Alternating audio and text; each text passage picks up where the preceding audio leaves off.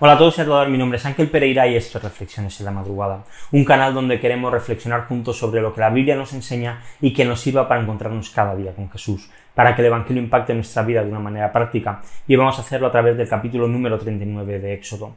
Cuando un niño nace, cuando un niño crece, en cierta manera él crea ciertas expectativas en sus padres. Ellos esperan pues que él sea un buen niño, que estudie, que pueda tener unas buenas y sólidas amistades, que sea responsable. Y también, pues seguro que también desean que sea obediente. Y probablemente esta sea la principal virtud que se puede esperar de un hijo, la obediencia, que haga caso, que sea fiel a los padres y, y, obedezca lo que los padres le dicen que hagan por, por su propio bien, obviamente. Dios había dado a Moisés unas directrices muy claras e inequívocas de cómo tenían que hacer y cómo tenían que construir el templo.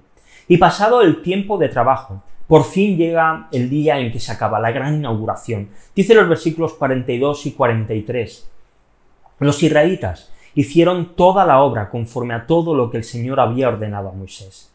Y Moisés examinó toda la obra y vio que la habían llevado a cabo, tal como el Señor había ordenado, así la habían hecho. Y Moisés los bendijo. La obra se acaba y Moisés se pone a revisarla. Se pone a mirar que todo lo que se había hecho se hubiese hecho de la misma manera que Dios había ordenado que se tenía que hacer, que no hubiese ningún error, que no hubiese ningún fallo.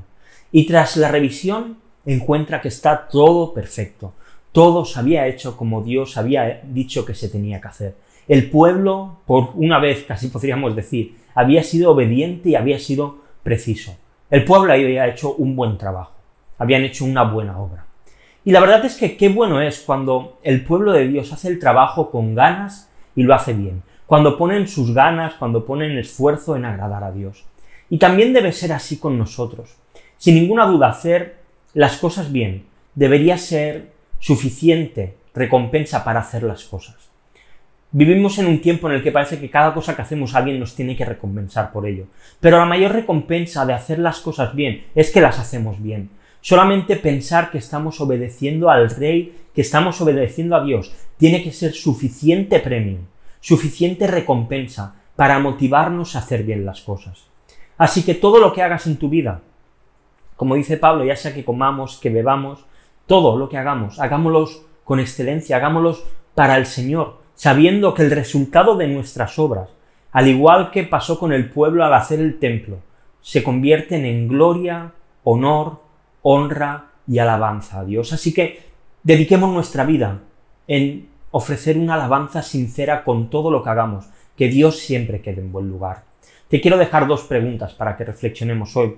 La primera de ellas, ¿por qué a veces no hacemos las cosas de manera excelente para Dios?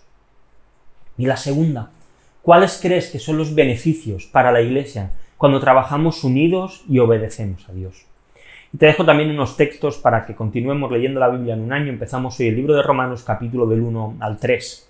Y lo vamos a dejar aquí por hoy ya, así que si te ha gustado el vídeo y lo estás viendo en YouTube, te pido que le des a like, que te suscribas al canal y le des a la campanita. Si lo estás viendo en Facebook, en Twitter, en Instagram, pues te pido lo mismo, que si te ha gustado le des a me gusta que lo compartas con otros, que sigas la cuenta si no lo haces y recuerda que si lo prefieres puedes escuchar también todas las reflexiones en formato podcast en iBox, en iTunes y en Spotify. Así que nada más, lo dejamos aquí y volvemos mañana con una nueva reflexión aquí en Reflexiones en la madrugada. Hasta mañana.